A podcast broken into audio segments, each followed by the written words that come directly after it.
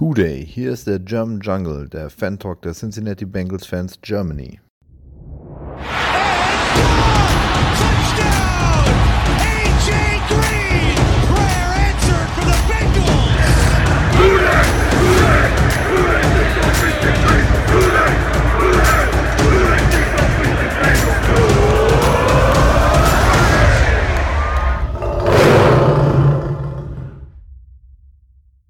So, herzlich willkommen zur nächsten Folge des German Jungle Podcast. Mein Name ist Erik, für diejenigen, die es nicht wissen sollten. Ich denke, ihr wisst es aber alle. Ähm, ich bin heute wieder nicht alleine, nachdem wir jetzt endlich, also nicht endlich, äh, haben die Saison hinter uns und nun machen wir die erste offizielle Off-Season-Folge. Und auch diese Off-Season ist der Steven dabei. Hallo Steven. Eine wunderschöne gute Tageszeit und willkommen zur zweiten Off-Season-Folge. Du Schulschwänzer. Ja, die, nee, aber die erste offizielle. Die letzte Off-Season-Folge haben wir eigentlich noch während der Season aufgenommen. Unsere war beendet. Ja, genau. ah, das Super Bowl, wer, wer, wen interessiert das denn? warte mal, warte mal. Ey, nochmal einen Schritt zurück. Wir müssen ja den Thomas noch vorstellen, auch wenn er jetzt schon gequatscht hat. Thomas hat sich natürlich heute auch zu uns gesellt. Ja, moin moin. so, Super Bowl ist für uns irgendwie ja, als Zuschauer immer ganz rele relevant und aufregend. Mal gucken, wann wir da selber mal mit teilnehmen können das nächste Mal. Ähm, Nächstes Jahr. Die Bucks haben gewonnen. Brady hat seinen siebten Ring. Äh, wenn er so weitermacht in dem Tempo, hat er dann ja, irgendwann mal vielleicht noch die, die, das Bedürfnis, sich eine dritte Hand äh, anoperieren zu lassen. Äh, und hat dann drei Hall of Fame-Karrieren in einer absolviert. Aber Steven, wie hast du denn das Spiel erlebt? Äh, ab welchem Zeitpunkt nennen wir das Ding eigentlich um in die Tom Brady Trophy?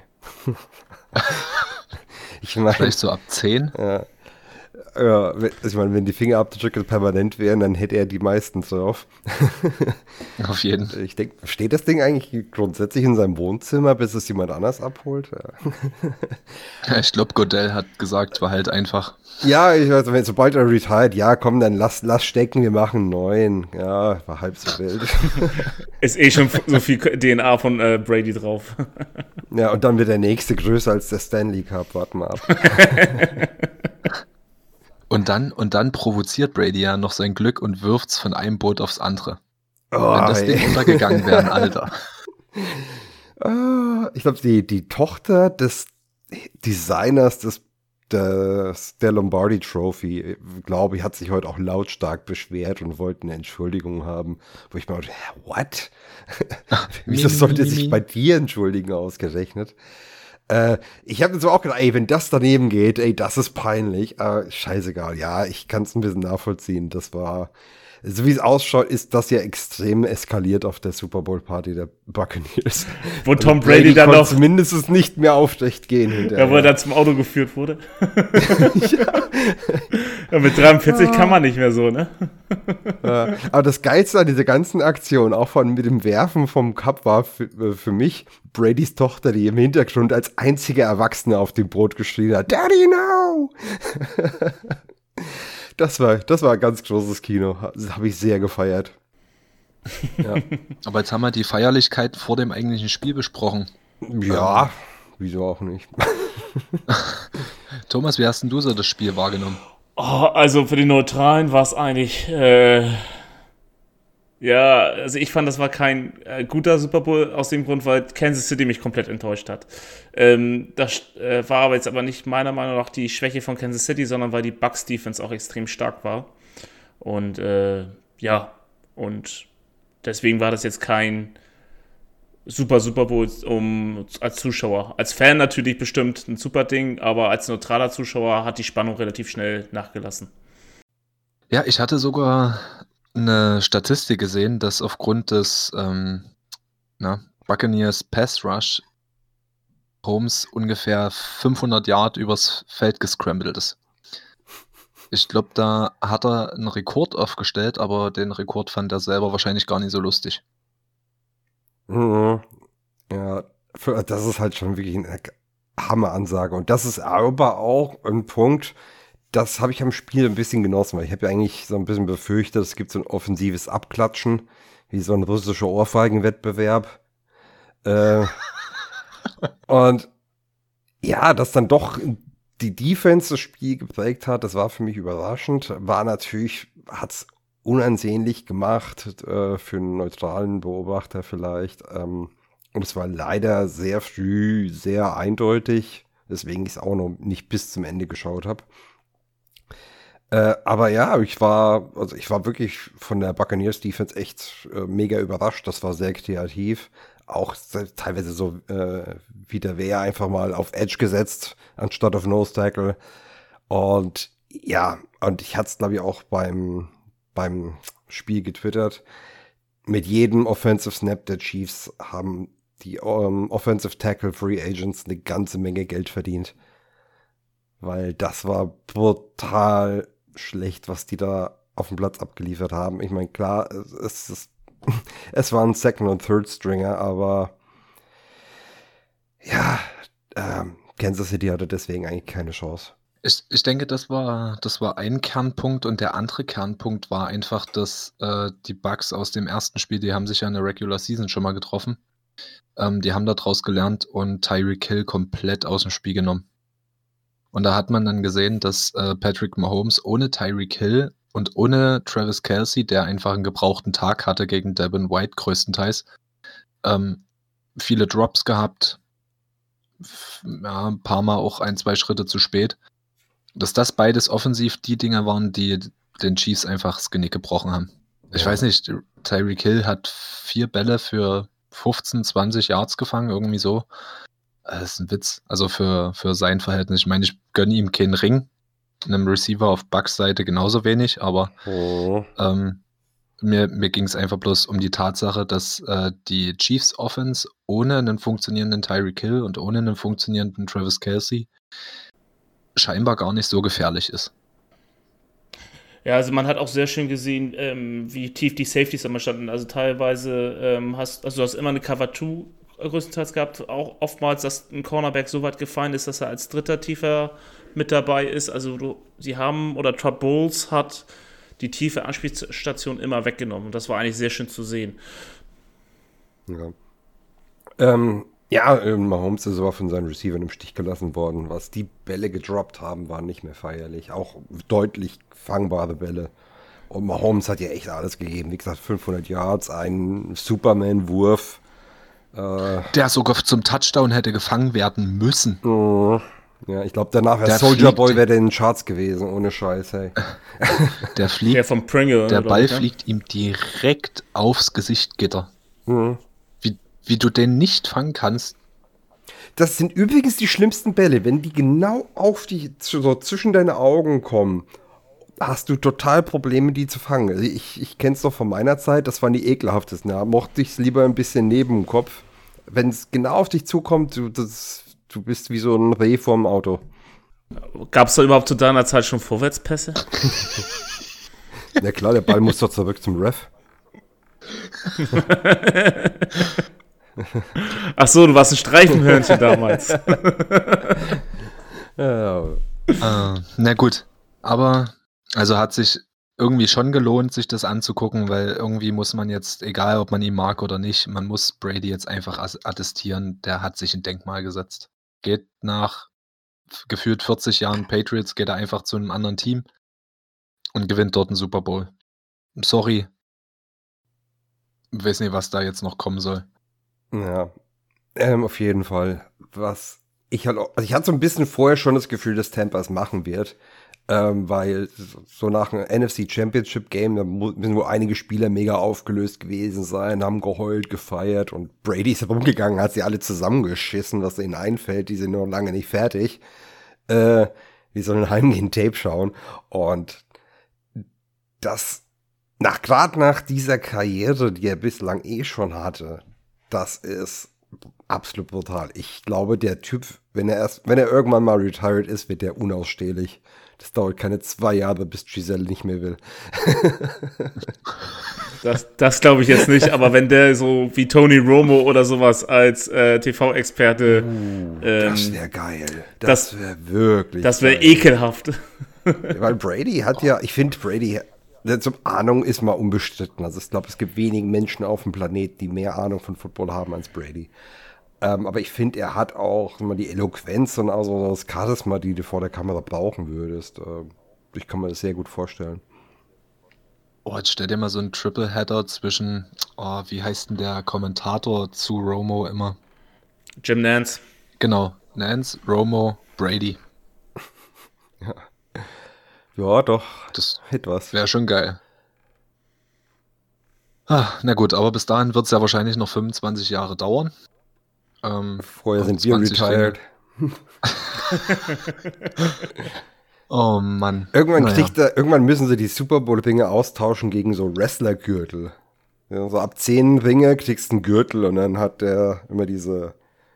Dann, dann wird er zwei haben. Ja, genau, dann wäre eigentlich. Ach, scheiße, ja.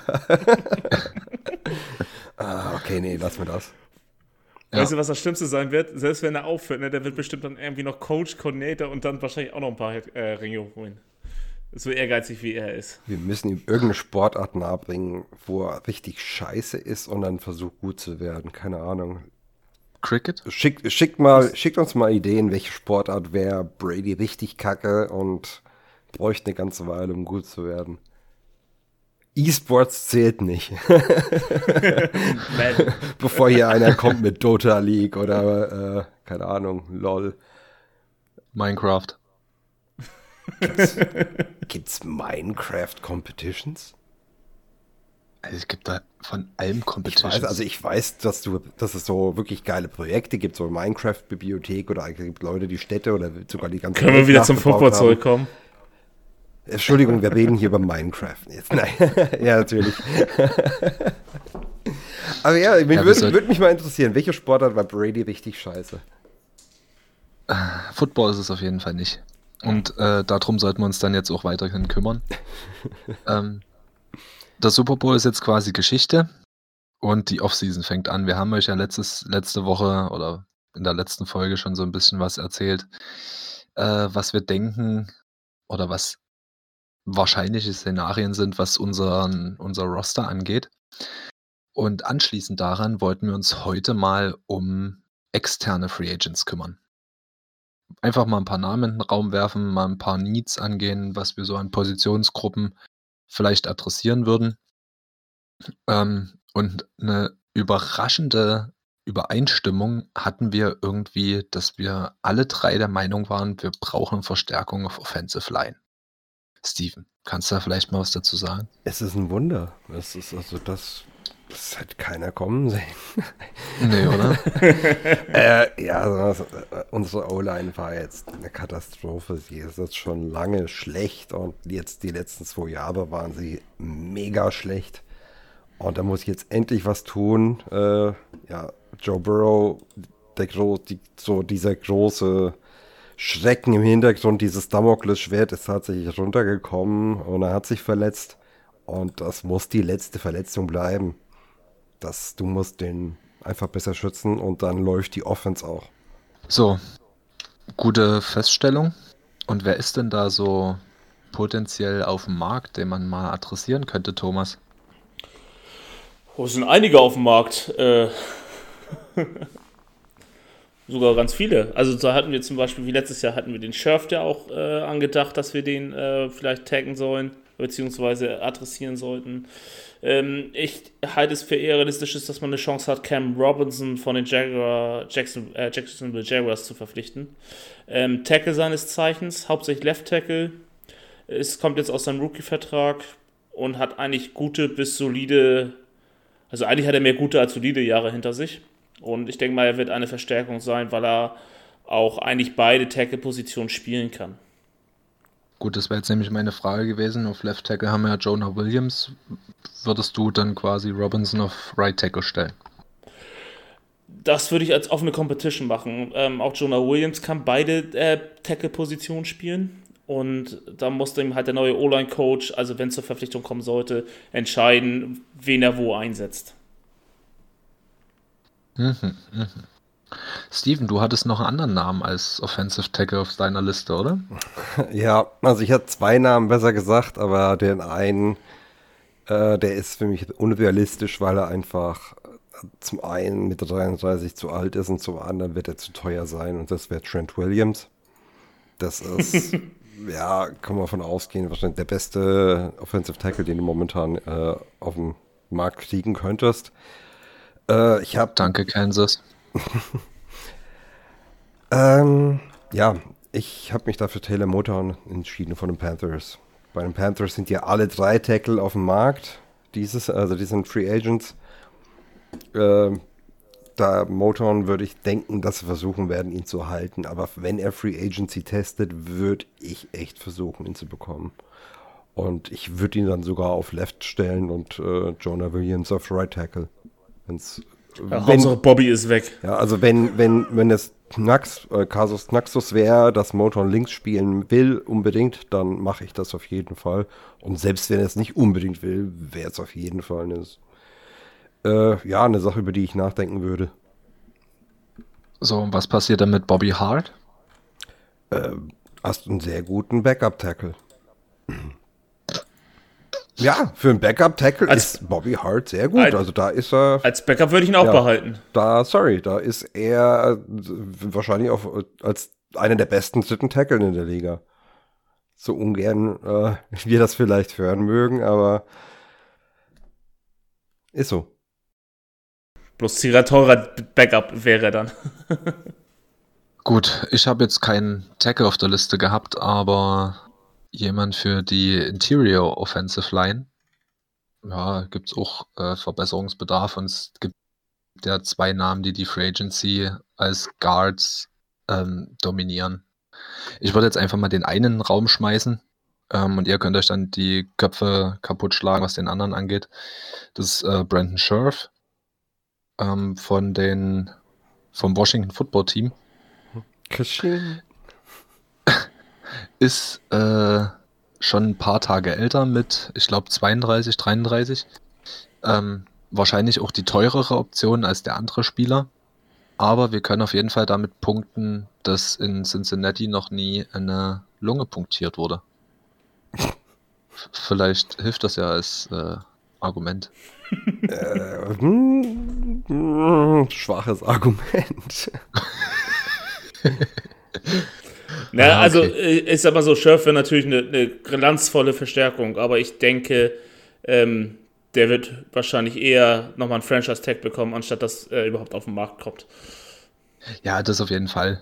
Und äh, ich meine, die andere Option, ähm, ich warte jetzt, dass ihr es einfach mal aussprecht, aber die andere Option ist natürlich auch günstiger, ähm, was den Marktwert angeht und noch ein Jahr jünger. Also ähm, ich hoffe, dass einer von den beiden wird, weil es halt einfach instant eine, ein Starter wäre, aber man müsste halt dafür auch unglaublich viel Geld in die Hand nehmen. Das äh, steht außer Frage. Ob es jetzt Scherf oder der andere wird, das spielt erstmal keine Rolle. Steven, wer ist denn der andere? Ähm, ja, also wenn ich mir wünschen würde und der auch so ein bisschen, was heißt ein bisschen, der würde so in die Story passen, die in Cincinnati momentan geschrieben wird, einfach mit Ohio-Jungs ins Team zu holen. Das wäre Joe Tooney, der aus Ohio stammt, äh, bei den Patriots unter Vertrag ist. Äh, die werden ihn nicht nochmal taggen. Das ist den Patriots dann auch zu teuer. Joe Tooney wird Kohle verdienen. Ich kann mir vorstellen, dass irgendwie mit der Familie in Ohio, dass wir da vielleicht schon mal einen Fuß in der Tür haben, aber da müssen wir halt atypisch für uns, für einen Guard, Kohle auf den Tisch legen. Und das nie wenig. Thomas, was schätzen, was wir für, für Tooney oder für Scherf, Scherf kann man einfach nochmal 10% ungefähr, 5 bis 10% extra rechnen. Aber was würdest du denn schätzen, was man für die pro Jahr auf den Tisch legen muss im ja. Schnitt?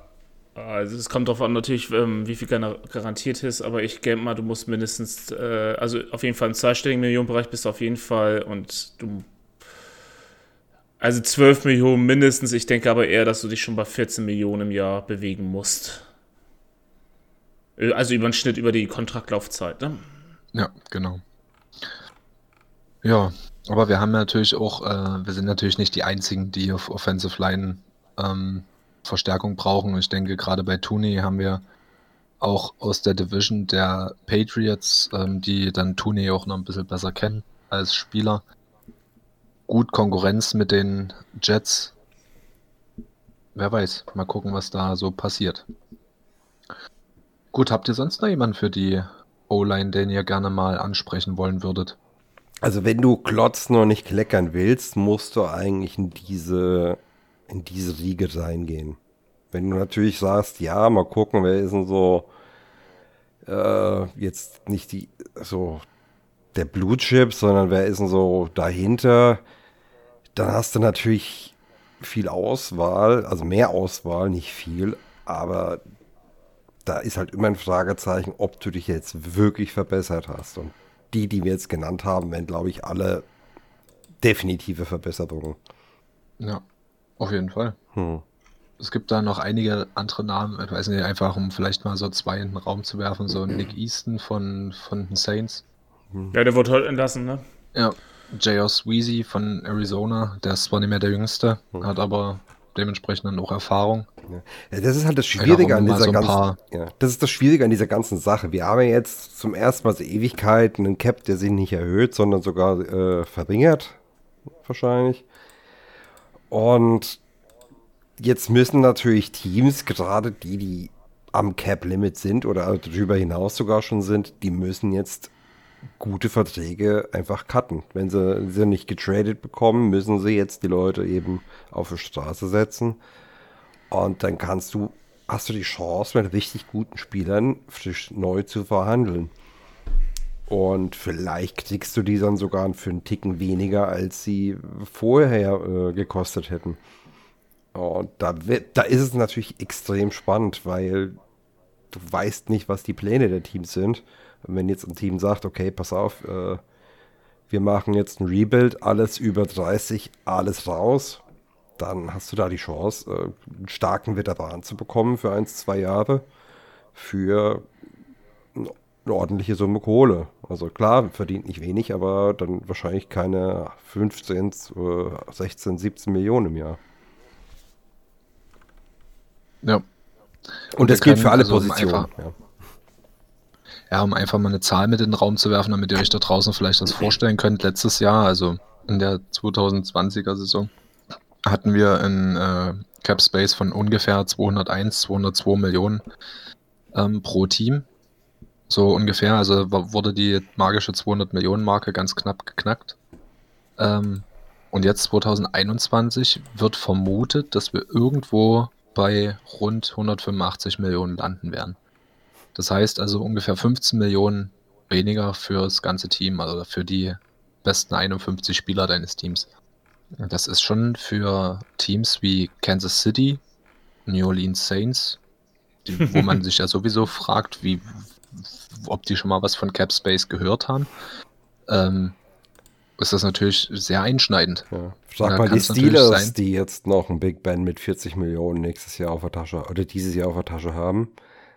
äh, ja, die, die, gehen natürlich jetzt wieder zu ihm hin und sagen, hey, ey, pass mal auf, können wir da nicht was umstrukturieren, Mann? Ähm, aber irgendwann wird Ben diese Kohle auch mal sehen wollen. Und äh, wenn er dann vielleicht schon alt und grau ist, äh, ja, also mal davon abgesehen, dass ich nicht finde, dass Ben 40 Millionen wert ist, aber das steht auf einem anderen Papier. Die brauchen halt einen Quarterback, den haben sie ja, sonst haben sie ja keinen. Genau, also du brauchst also nur nebenbei auch, äh, es gibt elf Teams, die ihren äh, Cap-Hit deutlich reduzieren müssen. Also die sind zurzeit im Minus. So, und da wird bestimmt um den 17. März äh, noch einiges dran abfallen, aber das ist dann eben halt noch Zukunftsmusik. Waren wir schon im Minus? Also nicht in den letzten zehn Jahren. Also auch nicht dann, dass ich wüsste, ehrlich gesagt. Also mit Mike Brown, ich, schätze ihn so von seiner Wesensart her eher so ein, dass er nur das ausgibt an Geld, was er auch hat. Hm. Ich glaube, er, er verschickt mir Postkarten statt Briefe, als das, wenn es Minus geht. Ja, ja ich, ich glaube auch. So, so jemand ist er, glaube ich. Ja, gut. okay. Gut, lasst uns mal nicht weiter äh, darüber sprechen. Ähm, auf der offensiven Seite des Balls haben wir irgendwie alle dann noch feststellen müssen oder festgestellt, dass wir uns alle, nee, Thomas nicht, du bist raus, aber Steven, du hast dir noch einen Wide Receiver gewünscht. Wen denn? Ähm, ja, äh, ich glaube, der Thomas wird mich dafür jetzt gleich schlagen. Brashard Perryman von den Jets.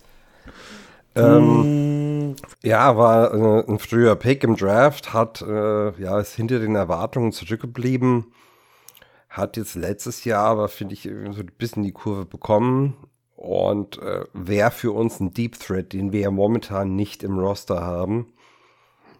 Wenn du den für einen akzeptablen Preis bekommst und das denke ich ist realistisch, äh, wäre ich happy drüber. Ich werfe noch einen anderen Namen mit in den Raum. Will Fuller.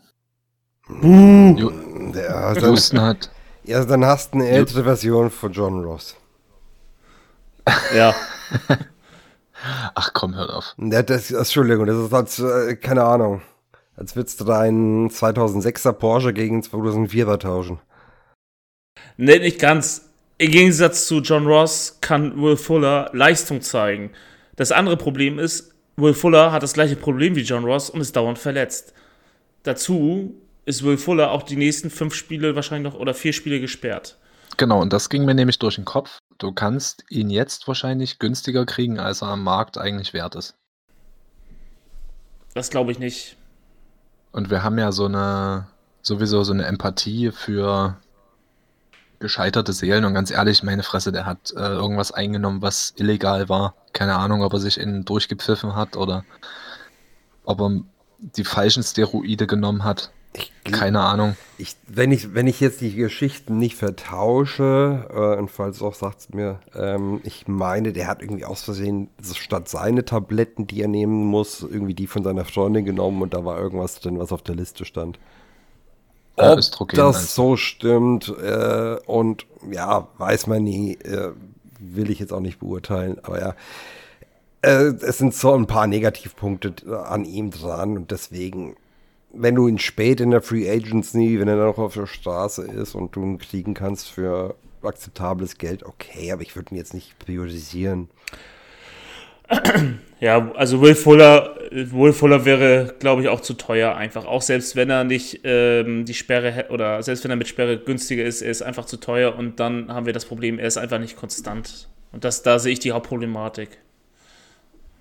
Ich sehe halt jetzt den, den unfassbar krassen Need auf Wide Receiver nicht, aber es hätte schon ähm, einen gewissen Charme, wenn man jetzt, wenn man wirklich den ersten Pick, den wir im Draft haben, eventuell an den Lamar Chase gibt.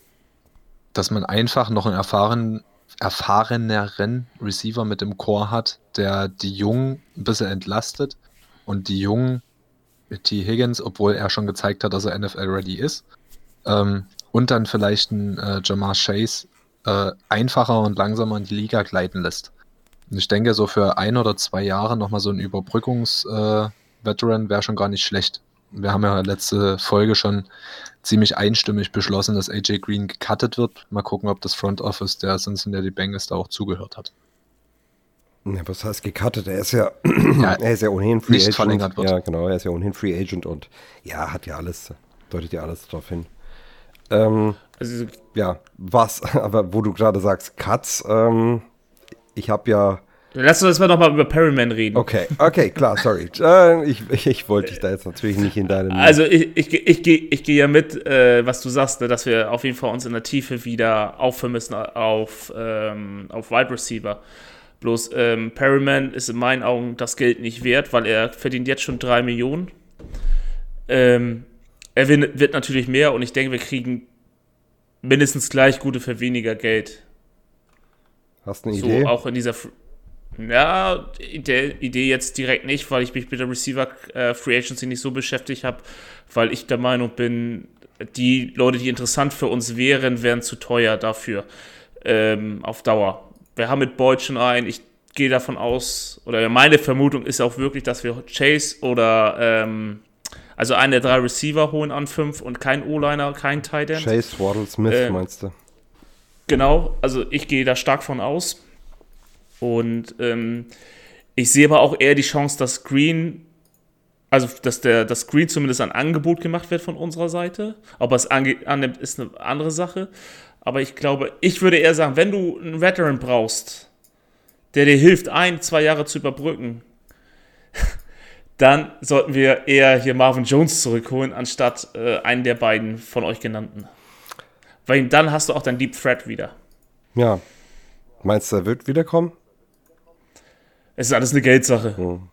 Aber ich bin eher bereit, Marvin Jones einen äh, Einjahresvertrag mit äh, 5, 6, 7, 8 Millionen zu geben, als einen von den beiden Spielern, die ihr gerade genannt habt. Und des Weiteren, Perryman bin ich schon dagegen, weil es ein ehemaliger Raven ist. oh, was bist du für eine Pussy? Alles, was aus Baltimore kommt, ist Mist.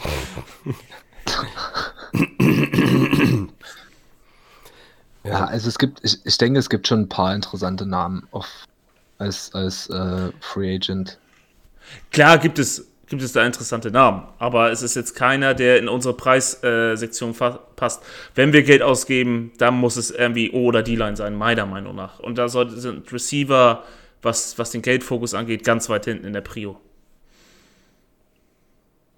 Gehe ich, äh, geh ich mit. Ähm, aber bevor wir auf die defensive Seite des Balls gehen und dort vielleicht noch ein paar Namen in den Raum werfen, äh, Thomas, du hattest noch einen Titan, den du dir gewünscht hast. Weißt du, du Sparfuchs laberst dir die ganze Zeit was von, ist das Geld nicht wert und jetzt kommst du mit dem um die Ecke.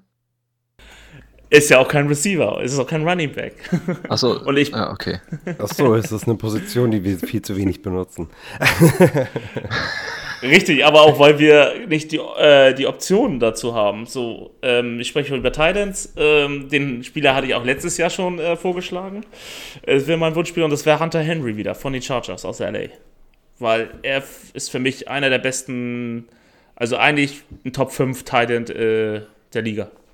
Ja, stimme ich dir zu, aber aber ich gehe auch gleich damit sagen, ich denke nicht, dass wir ihn bezahlen können und werden. Ich wollte es gerade sagen, ich denke nicht, dass wir so einen Haufen Kohle auf Titan raushauen werden. Vor allem, wenn wir ja noch, äh, wir haben ja vor zwei Jahren Second Rounder in Drew Sample rausgehauen.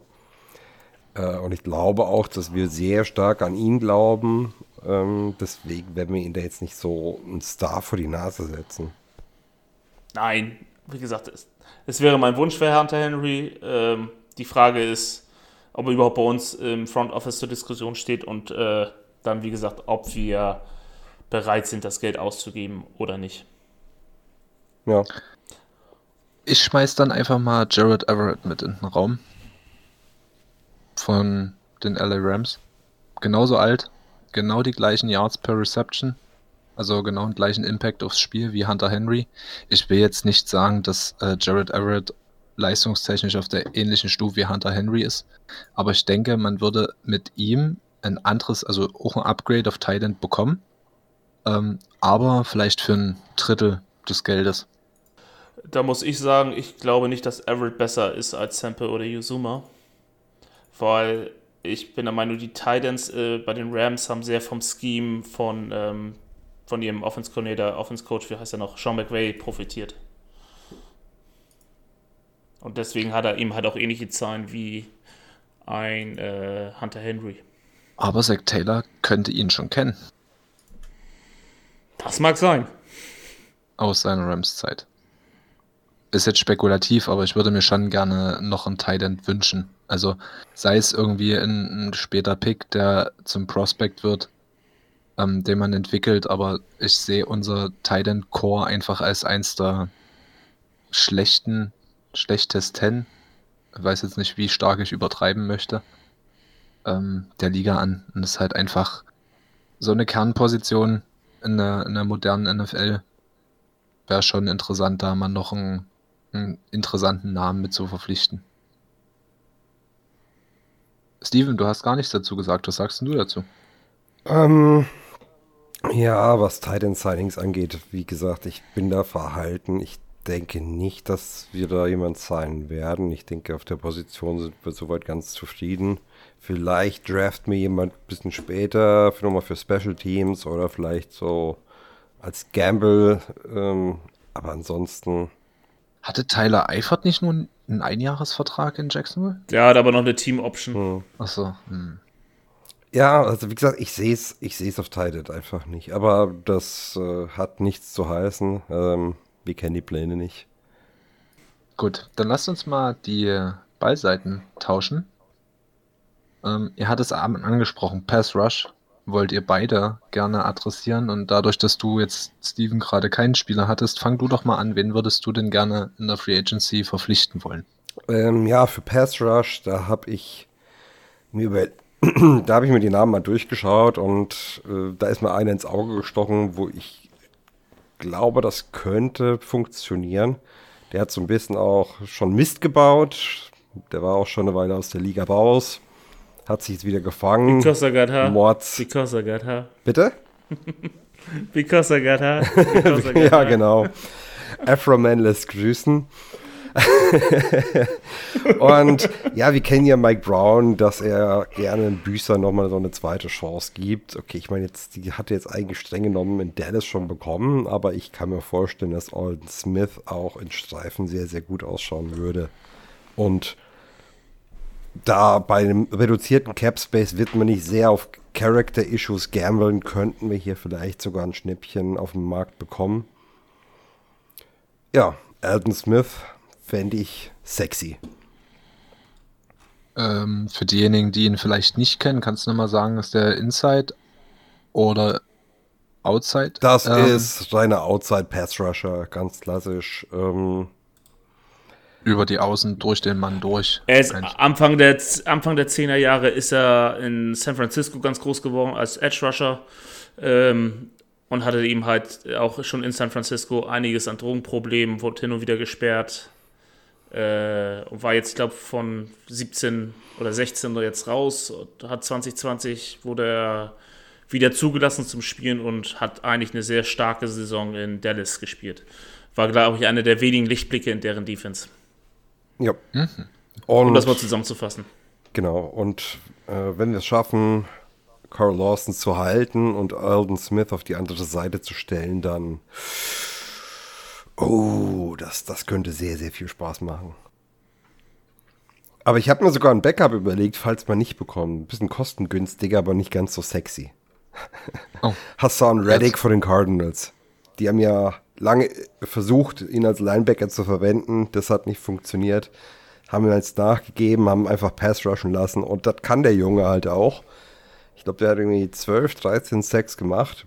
Ähm ja, also wenn du den, wenn du den kriegen kannst und du einfach sagst, hey, hier, du, du schnappst dir den Passer, fertig, äh, dann ist der glücklich. Äh, wir haben einen produktiven Spieler und zahlen vermutlich weniger, als du jetzt für einen Alden Smith hinlegen müsstest.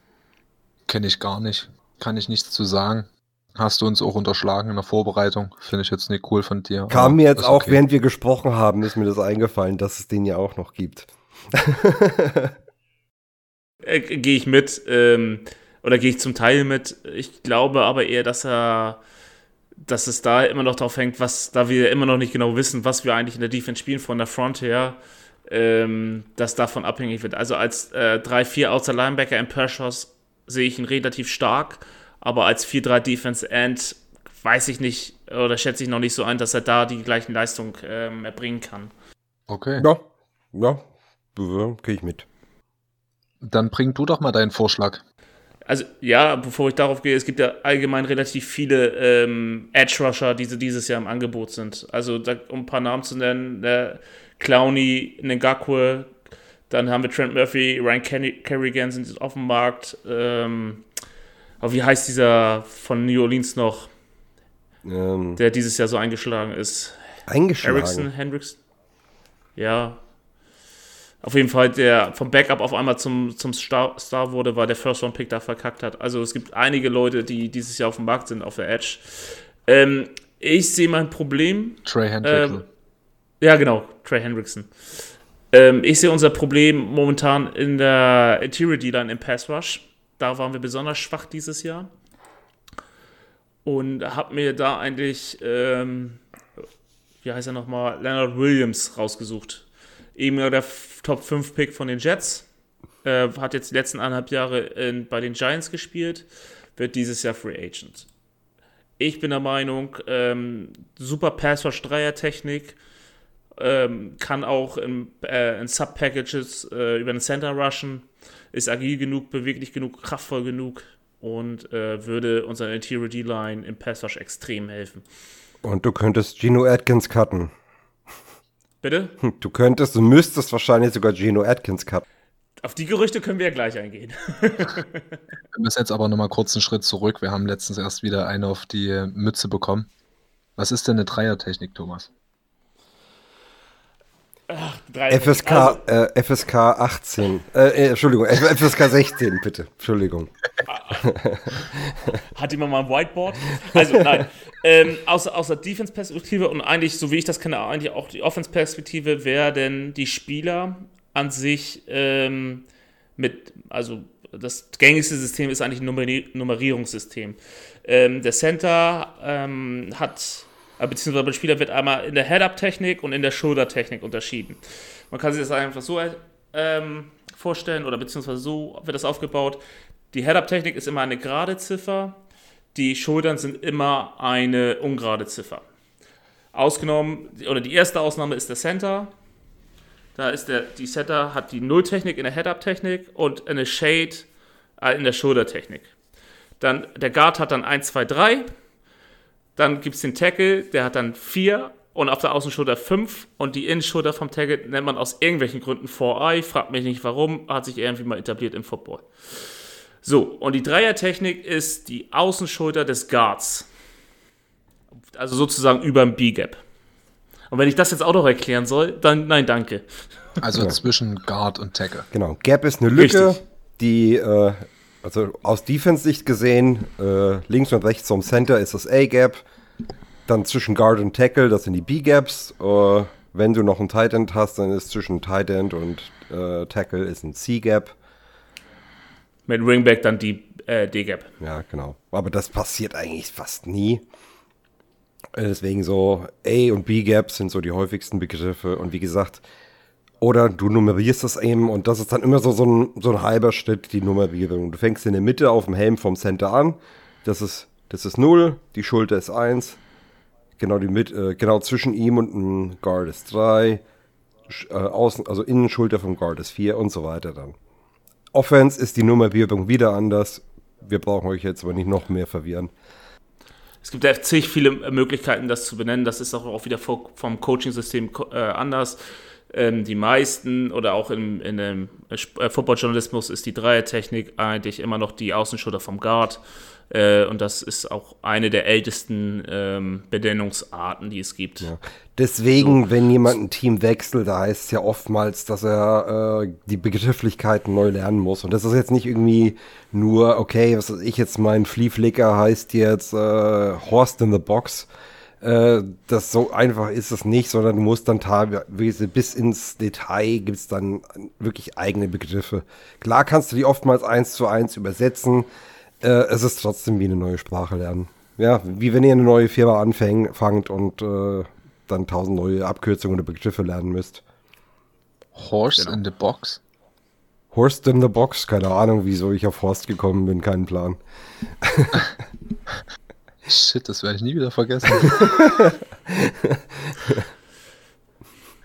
genau, und also auf zu Williams, ähm, sehr starker Passrusher durch die Inside-Line, kann auch einen Run stoppen ähm, und wird, würde uns ähm, extrem helfen. Und jetzt kommen wir auch nochmal ähm, dazu, gehen ja schon viele Gerüchte um und Steven hat die Theorie auch aufgestellt, dass die Bengals vor der Free Agency auf jeden Fall Geno Smith cutten werden. Äh, Geno Atkins cutten werden, das heißt schon Geno Smith. Oh, Schande über mein Haupt.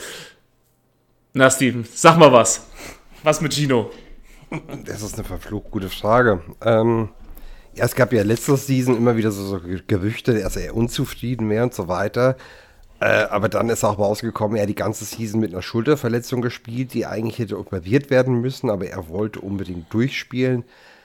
Ähm, Weswegen weiß ich nicht, äh, ob er unbedingt dem Team helfen wollte, ob er vielleicht irgendwie seinen Markt stärken wollte, ob er Angst hatte, dass er vielleicht gecuttet wird, wenn er verletzt ist. Ich habe keinen Plan. Ähm, sah eine Vorbereitung ja auch stark aus, aber das ist ja die gesamte Saison über nicht besser geworden. Äh, was er dann gezeigt hat. Ich, es ist schwer. Ich könnte es verstehen, wenn sie ihn cutten, weil es einfach ein riesen Cap-Hit ist weil wenn es vielleicht auch stimmt, dass er unzufrieden war, vielleicht woanders äh, nochmal starten möchte. Ähm, aber es kann genauso gut sein, dass er eigentlich ja wirklich nur verletzt war, will sich jetzt auskurieren und nächstes Jahr haben wir wieder einen alten Gino, wobei er die letzten Jahre schon immer ein bisschen mehr abgebaut hat. Ja, sorry, der ist jetzt auch nicht mehr der Jüngste, ne? Das muss man halt auch mal dazu sagen. Klar, ja, logisch. Äh, der hat jetzt die drei vorne und da äh, ist halt jede Verletzung einen Ticken schlimmer, als wenn du da vorne noch eine 2 hast. Im Alter. Er ist halt jetzt elf Jahre in der Liga, ähm, hat einen riesigen Impact auf unser Cap. Und ich weiß nicht, was hat man, was hat man dieses Jahr an Dead Cap, wenn man ihn, also an, an bevor ich wieder, bevor ich wieder ihn auf den Deckel kriege. Also man verhandelt ja quasi das Gehalt aus und je nachdem, wie viele Garantien drin sind, wenn man den Vertrag vorzeitig beendet, muss man ja die Garantien noch auszahlen. Und das nennt man dann Dead Cap. Und ich glaube, dieses Jahr wären es von dem 60 Millionen Vertrag, den er unterzeichnet hat, 5 Millionen ungefähr. Vielleicht 4 Millionen, ich habe es gerade nicht so im Kopf. Ähm, sind 5. Okay. Und man würde halt aber 15 Millionen sparen. Und das ist halt, ja, ist halt eine Ansage. Ob man jetzt wirklich noch einem 33-jährigen Interior Pass Rusher, der die letzten zwei Jahre nicht unbedingt geliefert hat, 15 Millionen dieses Jahr zahlt, ist halt, ich stelle die Frage einfach mal in den Raum, ohne diese Emotionalität, ja, Gino Atkins ist eine Vereinslegende oder man kann drüber reden, ob er eine Vereinslegende ist oder nicht.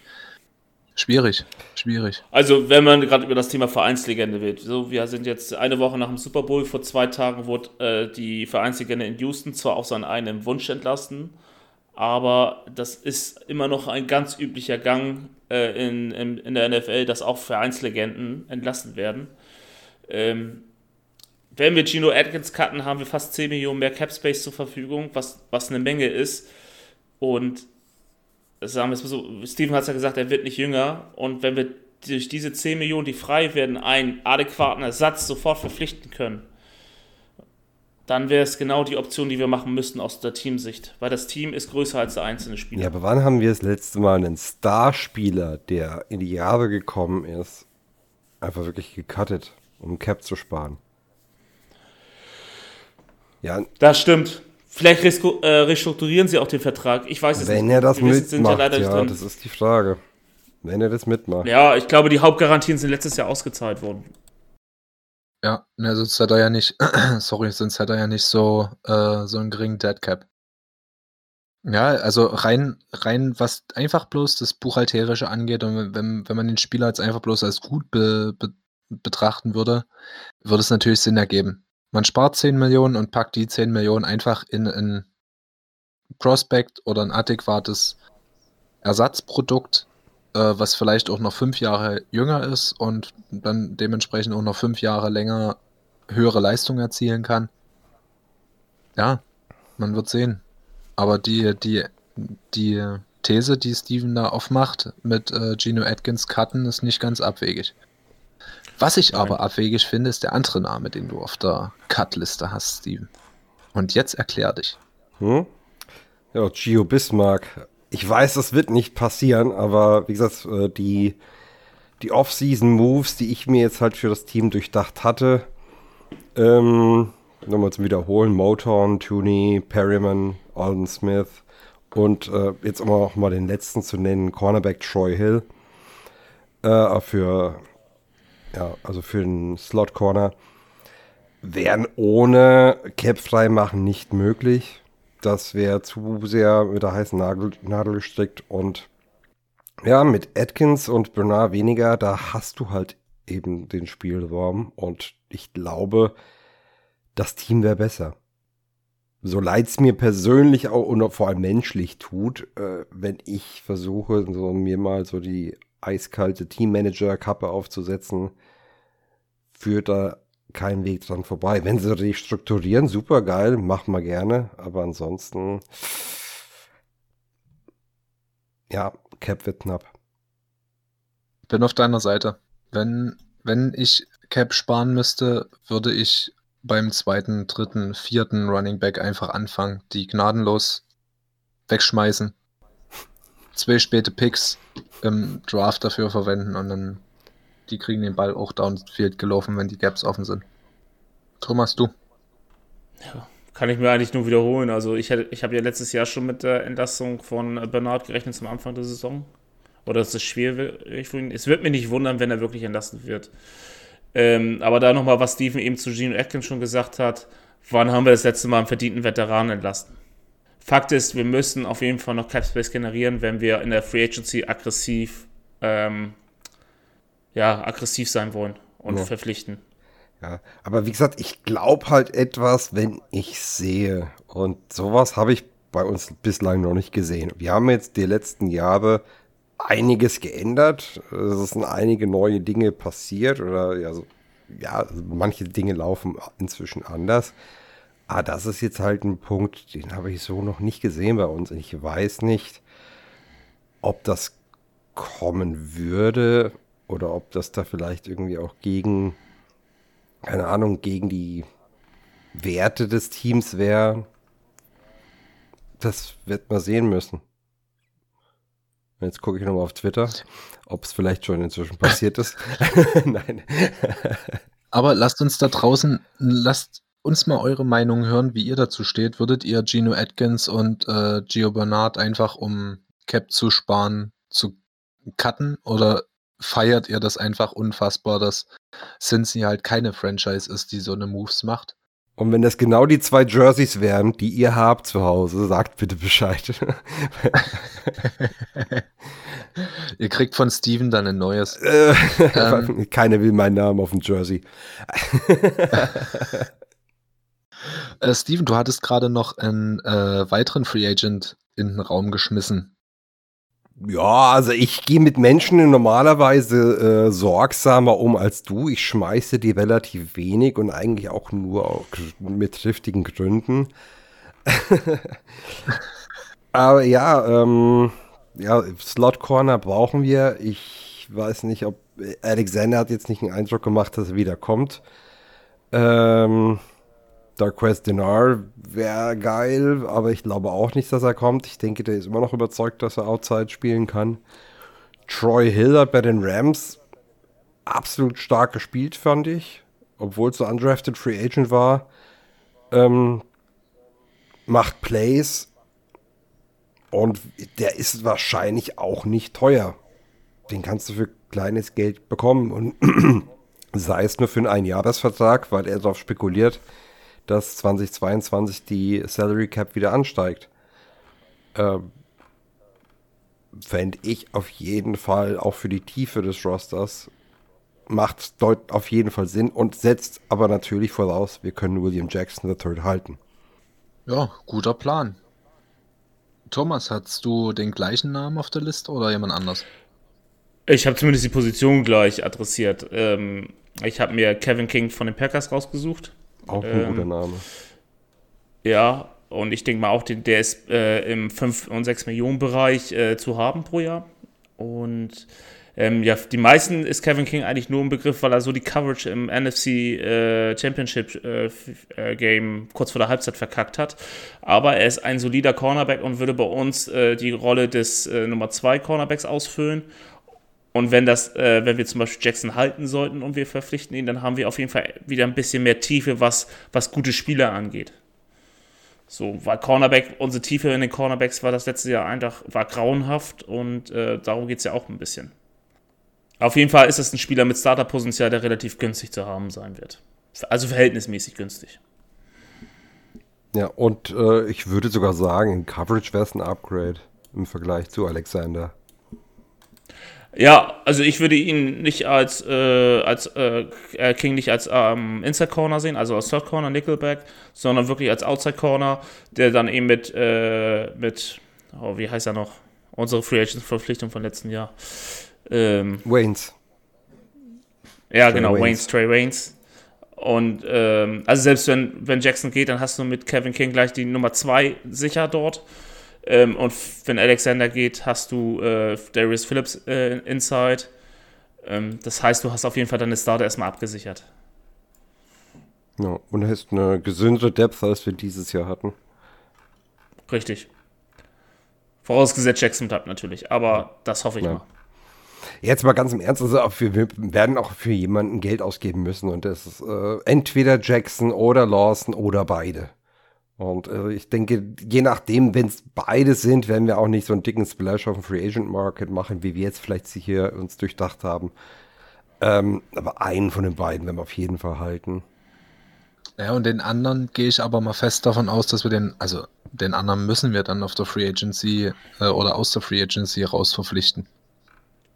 Taggen höchstens, aber ich sage, ja, dann, dann lieber Lawson taggen. Ich glaube, das ist äh, ja. humaner als Ich glaube, das ergibt dann mehr Sinn. Mhm. Nee, ich glaube, das ergibt doch einfach mehr Sinn, weil da der Need größer ist als auf Cornerback, aber du kannst mit Cornerback, ähm, und das war ja auch eine Hörerfrage, ähm, oder ja, nicht das direkt, ob wir jetzt Cornerbacks verpflichten wollen oder nicht, ähm, sondern Lutz hat uns ja auf ähm, Twitter gefragt, äh, wie wir dazu stehen, dass wir unsere oder er würde seine Defense gerne über Courage aufbauen und gezielt auf Ballhawks gehen und dann eine Defense wie die Chiefs spielen. Ähm, was sagten ihr dazu? Würdet ihr dieses Prozedere jetzt auch mitsehen oder seht ihr bei uns prinzipiell einen komplett anderen Weg? Ähm, also um kurz vorzugreifen, also ich sehe es eher so, dass du eine Ballhawk-Defense spielen kannst, wenn du einen guten Rush-Pass-Rush hast. Weil mit dem Pass-Rush zwingst du den Quarterback zu Fehlern. Ähm, Plays müssen schneller passieren. Deine äh, Secondary hat mehr Chancen, Routes zu jumpen und äh, einen Ball zu klauen. Ähm, das heißt, das muss dann Hand in Hand gehen. Weiß nicht. Thomas, wie siehst du das? Ja, also ähm, Ballhawk, da stimme ich dir vollkommen zu. Wenn du eine, äh, eine Ballhawk oder eine, eine Turnover-Defense haben willst, musst du an der Line aggressiv sein. An der D-Line. Wenn du natürlich ähm, über ähm, oder Ballhawks sind nicht gerade die besten Cover Guys, das sind eher die gut mit guten Händen. Wenn brauchst du, um über die Coverage die Defense äh, zu halten, musst du eben auf Shutdown Corners setzen. Davon ist aber unser Team extrem weit entfernt, meiner Meinung nach. Das heißt, wir müssen nochmal zwei, drei Jahre dafür ähm, in Sand setzen oder beziehungsweise in diesen Umbau äh, bringen, damit wir da hinkommen. Ich würde eher dann sagen, dass du die Line fokussieren sollst und über den Pass Rush deine Cornerbacks entlassen, dass die dann eben auch nicht so doof aussehen. Ja.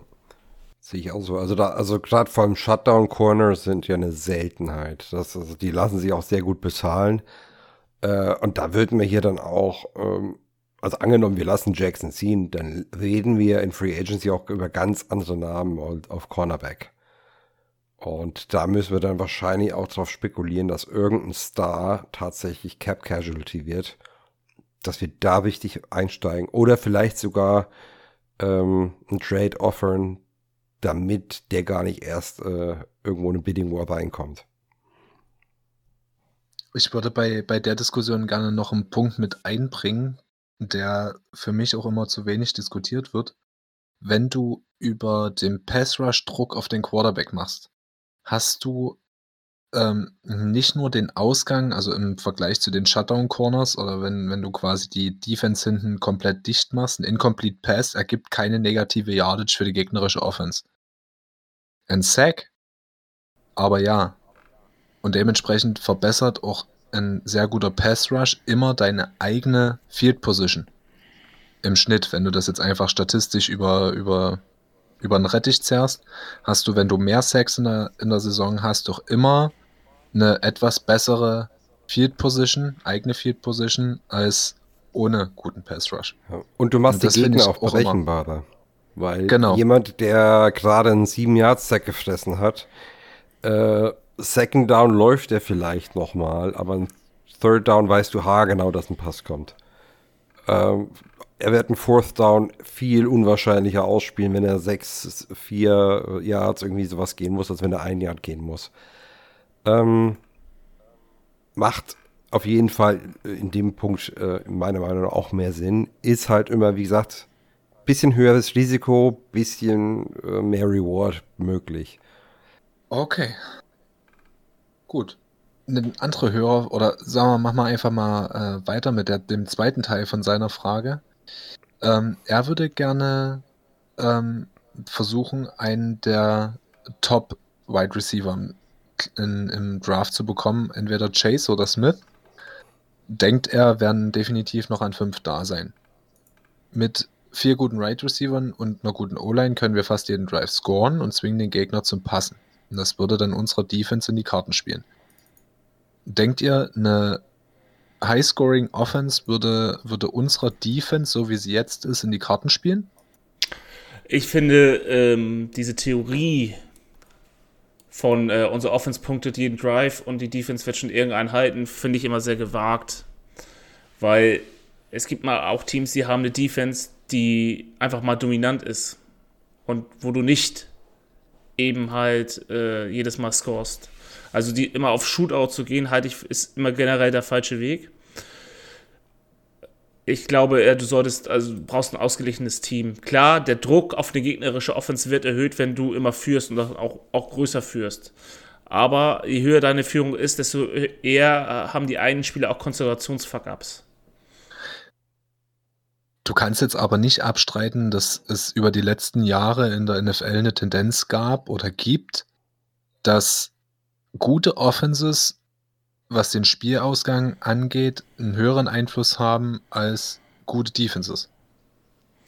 Das stimmt, aber ich möchte jetzt nochmal ein uralten Sprichwort aus Stevens Football-Zeit äh, zitieren. Oh, Alter, nicht, Games, nicht.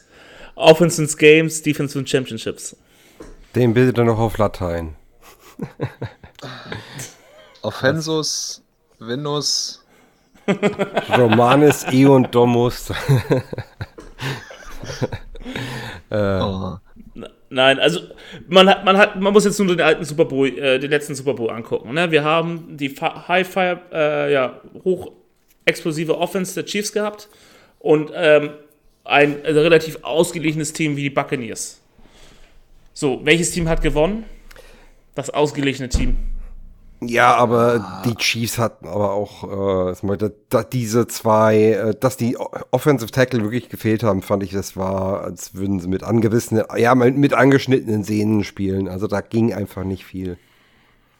Man hat es gemerkt, aber ich, also ich glaube immer noch dran, dass da ein ausgeglichenes Team dir eher hilft, als wenn du nur auch ähm, ja nur auf, auf die Offense dann Fokus legst. Ja, also du kannst so, nicht die ist, Defense vernachlässigen, das ist absolut richtig. Aber ich glaube, die Regeln bevorzugen die Offense. Die ganze Liga geht immer mehr auf Offense. Das heißt, du musst in der Team, Teambuilding meiner Meinung nach auch ein bisschen Offense bevorzugen. Weil wenn du sagen kannst, ich mache in einem Spiel unter Garantie 24, 27, 30 Punkte, dann weißt du, was deine Defense können muss. Deine Defense, dann, dann, du brauchst keine Defense aufbauen, die deine Offense schnell wieder den Ball wieder gibt. Du musst einfach nur eine Defense haben, die den Gegner aushält. Die den Gegner unter 24 Bend Punkten but not break. Genau, bend but not break. Lass den Gegner meinetwegen die Dreiviertel der Zeit auf dem Platz mit der Offense stehen. Solange er nicht scoret oder solange er nur ähm, Field Goals schießt, dann ja, ist das gut für dich? Ja, dann hast du das Spiel das auch krass, gewonnen. Ich habe jetzt letztens, ich habe jetzt letztens, oh, ich weiß nicht mehr wo, ich glaube, das war aus dem College oder was, habe ich ein, eine Analyse dazu gelesen, dass es, äh, ich glaube, in Alabama, irgendwo da gab es ein Team, ähm, was über die gesamte Saison ähm, die geringste, die Time of Possession hatte aber im Schnitt die geringsten zugelassenen Punkte. Also die haben, wenn sie Punkte gekriegt haben, immer bloß Field Goals bekommen. Und da war dann quasi die Kernthese daraus, ähm, dass sie damit die Uhr kontrolliert haben, obwohl sie die Uhr gar nicht in der eigenen Hand hatten. Das heißt, sie haben den Gegner jedes Mal 5, 6, 7 Minuten das Feld runtergehen lassen, dafür, dass er drei Punkte gemacht hat. Dann haben sie in zweieinhalb, drei Minuten vielleicht mal mit der Offense auf dem Feld gestanden und haben sie wieder den Gegner sieben Minuten ins Feld runtergelaufen lassen. Der ist aber niemals in die Endzone gekommen oder sehr selten. Und das finde ich das krass, sind, diesen Ansatz. Das sind äh, besonders auch in der NFL ähm, mittlerweile die Hauptdefense-Taktiken. Ja. Lass den auch. Gegner übers Feld, lass die Offense lange auf dem, auf dem Drive und dann marschierst du schnell wieder mit deiner Offense rüber. Also das sind auch im, oder auch im College sind das sehr gängige Defense-Taktiken. Ja, gut. Also, Lutz, ich hoffe, wir haben dir dazu mal zwei, drei Worte gesagt. Eine Sache ähm, will ich noch kurz hinzufügen, und zwar Smith sehe ich nicht, dass der sehr früh gepickt werden wird im Draft. Also Devonta Smith, der Wide Receiver von Alabama. Ja, er ist, er mag, er hat ein super Tape, äh, hat Wahnsinnshände, was ich jetzt so bislang gesehen habe. Ich habe jetzt auch erst so langsam angefangen, aber der ist 6 Fuß 1 und 170 Pfund. Das ist ein Leichtgewicht. Also ich kann mir nicht vorstellen, dass er die Physis äh, und die Brutalität in der NFL aushält. Weil er wird, er wird seinen Defender nicht so weglaufen können wie auf dem College. Äh, und die, wenn die sehen, dass da so ein, ja, so ein dünnes Hemd dasteht, der kriegt den ganzen Tag Press Coverage. Der wird so verdroschen werden, bis er sich wehren kann. Also der darf locker mal 20, 30 Pfund Muskelmasse aufbauen. Aber Jamar Chase und Joe Burrow würde ich trotzdem immer noch feiern. Doch, ich auch. Okay. äh, gehen wir mal zu Moritz. Moritz hat auf äh, Twitter ähm, geschrieben, dass er Taylor Moten äh, gut fände, aber er sich nicht sicher ist, ob er in die FA gehen, also in die Free Agency gehen wird. Ähm, weil dann könnte man, wenn man ihn draftet, äh, Slate of Guard spielen lassen und hätte die Line verbessert. Ähm, mir sagt Moten jetzt nichts. Steven, kannst du da vielleicht was dazu sagen? Ja, war äh, Starting Right Tackle, meine ich, bei Panthers. Äh, einer, ja, einer der stärksten Tackle in der Liga. Super Pass Protector, finde ich. Äh, Wäre ein deutliches Upgrade. Aber da, wie ich, wie ich schon meinte, die Panthers haben alle drei Tackle in der Free Agency. Ähm, ich kann mir nicht vorstellen, dass sie ziehen lassen werden. Ich hoffe es natürlich, vielleicht werden sie sich da nicht einig. Ähm, aber sie wären so sehr blöd, wenn sie da äh, nicht mindestens zwei von halten. Und Slater, was das angeht, kann man auf jeden Fall draften. Ich würde es jetzt nicht so früh äh, an der Stelle, an der wir sind, aber wenn man runtertradet, vielleicht. Ah, den kannst du doch auf Tackle spielen lassen. Den musst du nicht auf Guard stellen. Von dem, was ich bislang gesehen habe. Da würde ich sagen, unterschätzt mir den mal nicht. Also ich sehe Slater als äh, besten O-Liner.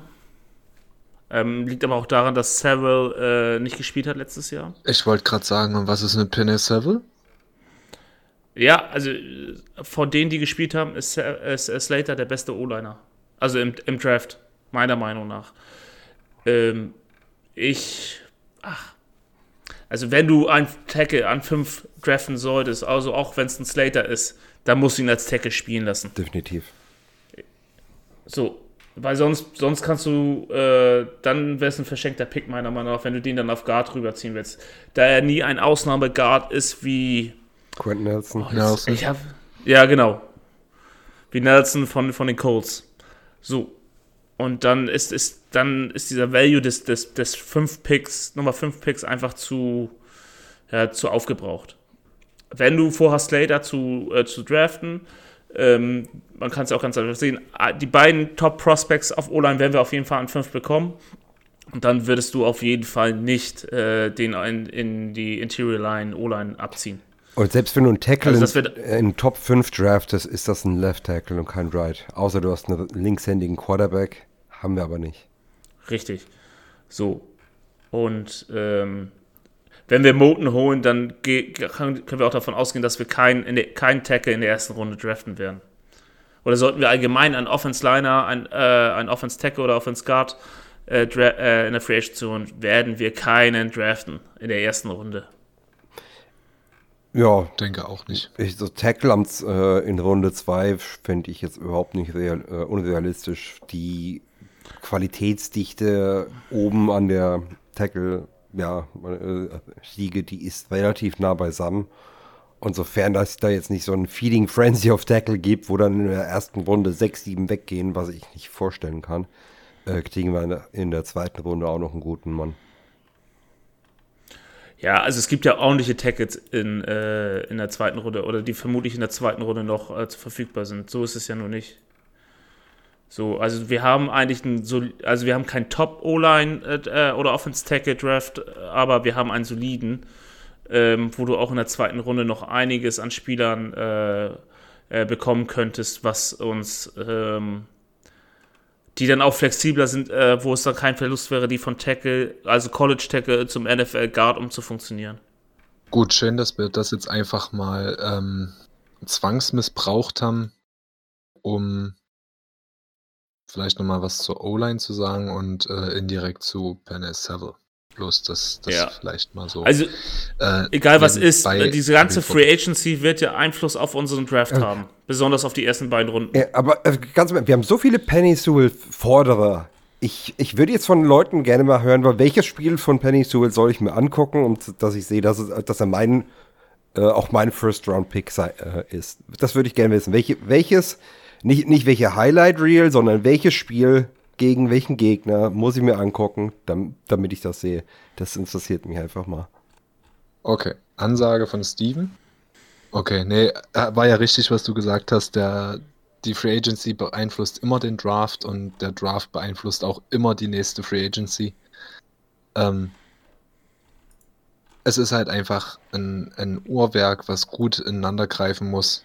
Ähm, und dann werden halt strategische Entscheidungen. Gerade dieses Jahr finde ich es extrem interessant, weil der Cap Hit halt geringer wird, äh, der Cap Space geringer wird. Und dann wird man sich echt äh, wundern, was es vielleicht ähm, am 7. März ist es soweit, ne? Mhm. 17. 17. Ähm, was es da für Signings geben wird. Ich denke, da wird die eine oder andere Überraschung mit dabei sein. Ja, da wird auf jeden Fall viel, viel passieren dieses Jahr, glaube ich. Ja, also mehr als die letzten Jahre. Gut, wir hatten aber auf der Bengals-Seite, bevor wir heute noch Schluss machen, noch eine, ja, nennen wir es mal meiner Verpflichtung. Ähm, wir haben Justin Hill als Running Backs Coach verpflichtet. Ähm, Thomas, wo kommt dieser junge Mann her?